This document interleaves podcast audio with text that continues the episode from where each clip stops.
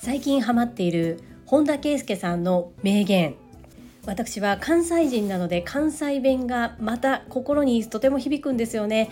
これ皆さんきっと刺さると思います。ぜひ聞いてみてください。この放送は本日9月30日は牧野専務の誕生日です。牧野専務おめでとうございます。これからも貝塚のおてんば娘をよろしくお願いします。ちゃんず好きのおっちゃんよりハッシュタグこの放送が牧野専務に届いてくんないとセンチメンタルなちゃんじゃ好きのおっちゃんの提供でお届けいたします。ちゃんじゃ好きのおっちゃん一日スポンサーご提供ありがとうございます。実は本日までが日野武先生の1週間のスポンサーコール枠の日でした。ですがお誕生日コールが入ったということで日野武先生には1日伸ばしていただく了承を得てお誕生日コールのスポンサーを一つ挿入させていただきました。日野武先生ご協力いただきましてありがとうございます。牧野専務をご存知ない方のために少しお話しさせていただくと私がよくこちらの配信でお話ししているVoicy チャンネル世界はあなたの仕事でできている。で配信をしてくださっている朝倉千恵子先生。朝倉千恵子先生は株式会社新規開拓の代表取締役社長でいらっしゃいます。その新規開拓様のナンバー2朝倉千恵子先生の右腕としてご活躍されている方です。専務取締役牧野のり子さん。本日お誕生日おめでとうございます。パチパチパチパチ。そして今1週間のスポンサーコール中スポンサー枠をご購入いただいて提供していただいている日野武先生のお嬢様アスカちゃんも本日9月30日がお誕生日と伺っております。おめでとうございます。パチパチパチパチ。ということでバースデーソングを歌わせていただきます。私のバースデーソングはですね英語で歌いますのでお名前のところは継承は省かせていただいて下のお名前で歌わせていただいております。ご了承くださいませ。それでは参ります。Happy birthday to you. Happy birthday.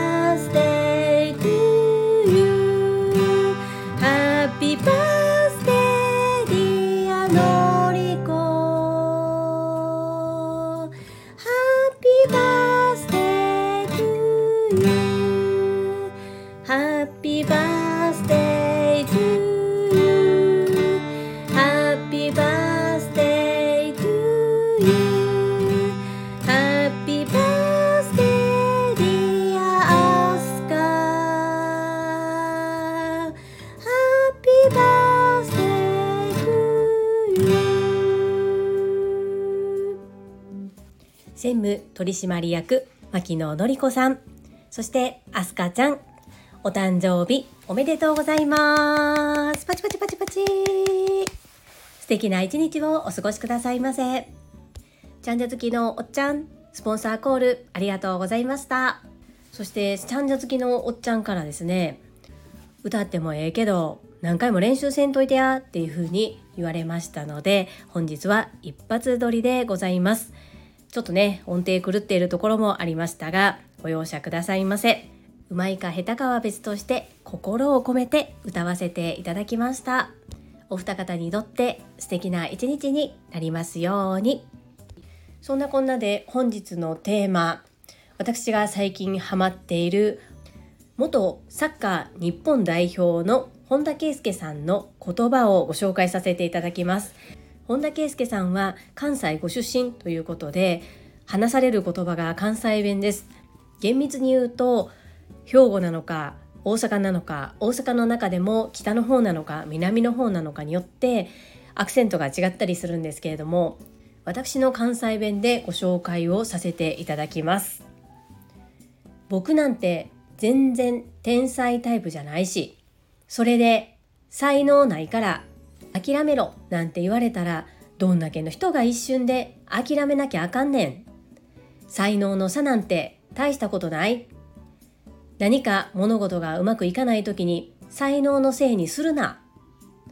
ルーティーンなんてクソくらえって自分に言い聞かせながら考えて行動してる。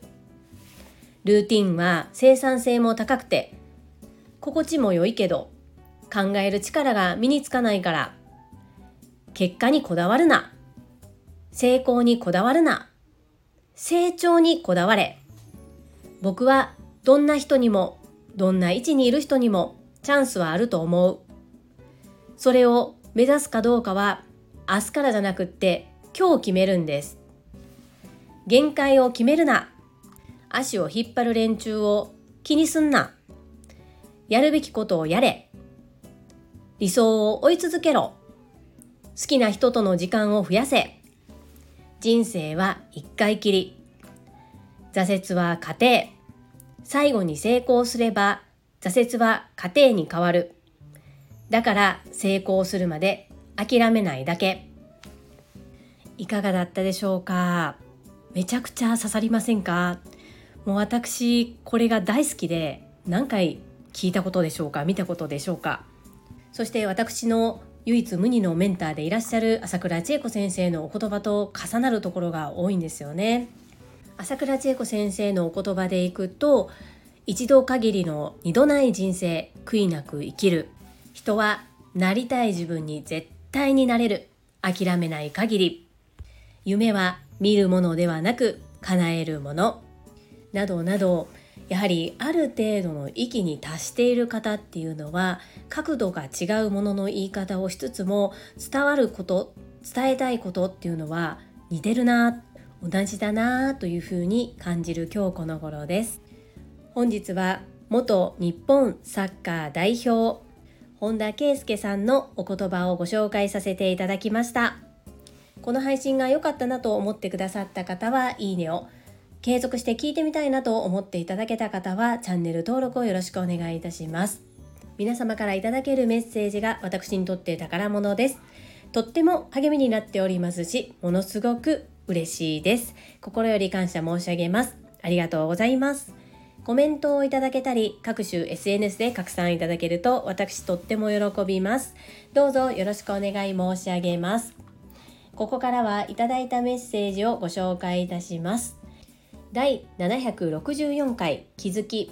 インスタグラムを5日間連続投稿してみたらこちらにお寄せいただいたメッセージです。時岡哲也かっこ。京都伏見アクティブライフ生態院さんからです。はじめまして。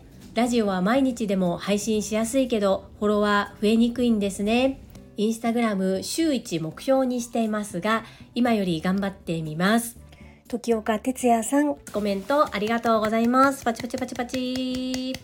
そうなんですよ。ラジオよりもやはりインスタグラムの方がフォロワーさんは増えやすいというデータが出ているそうです。ぜひよかったら頑張ってみてください。メッセージありがとうございました。今後ともどうぞよろしくお願い申し上げます。続きまして石垣島のまみさんからです。樹里さんこんばんは。石まみぴです。久々にスタイフの放送にお邪魔しました。本日元上司が東京にお戻りになられました。私もインスタのタイマーの件知りませんでしたよ。そんな便利な機能があるんだね。マミピメッセージありがとうございます。元上司の方そして大好きな方々と素敵な時間を過ごされましたでしょうか？コメントできないかもよって事前に連絡をいただきました。本当にいつもいつもたくさん応援してくださりありがとうございます。そうなんですよ。インスタのタイマーなかなか便利です。便利だと分かりつつも結局連続投稿やっているんですがタイマーを使ったのはそのうちの半分ぐらいですかね。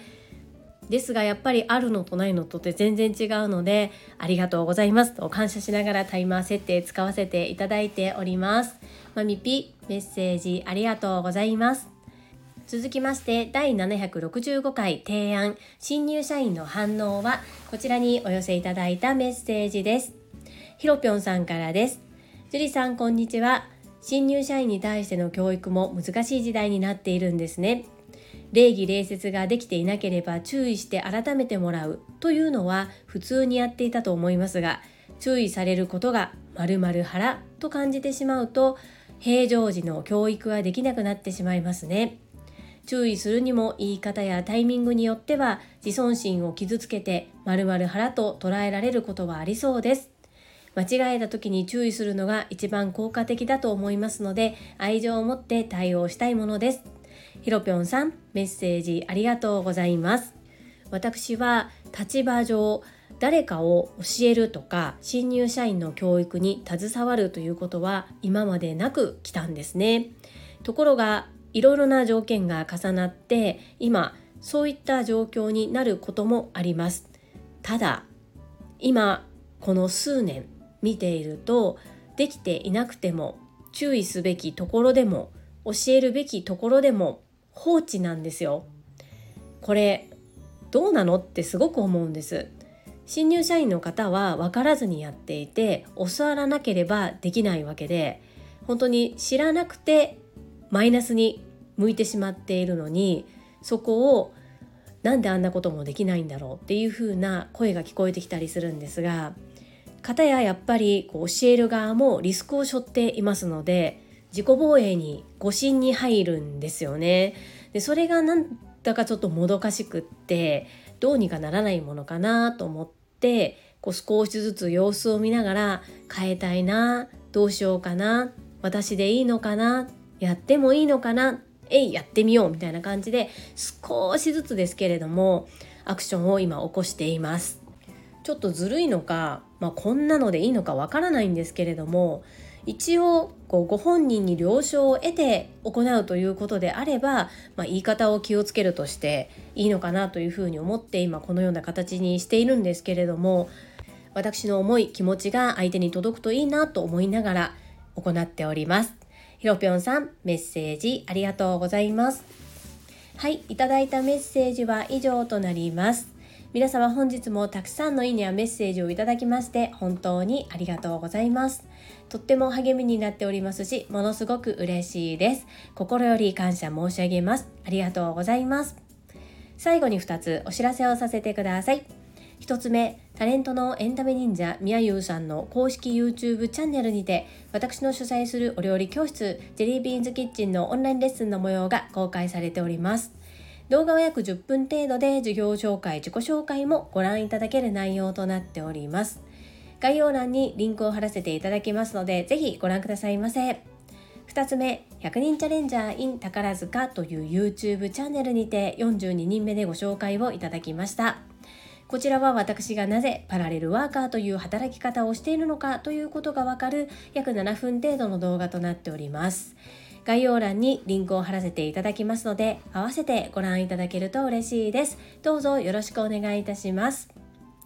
それではまた明日お会いしましょう。素敵な週末をお過ごしください。スマイルクリエイター、ジュリでした。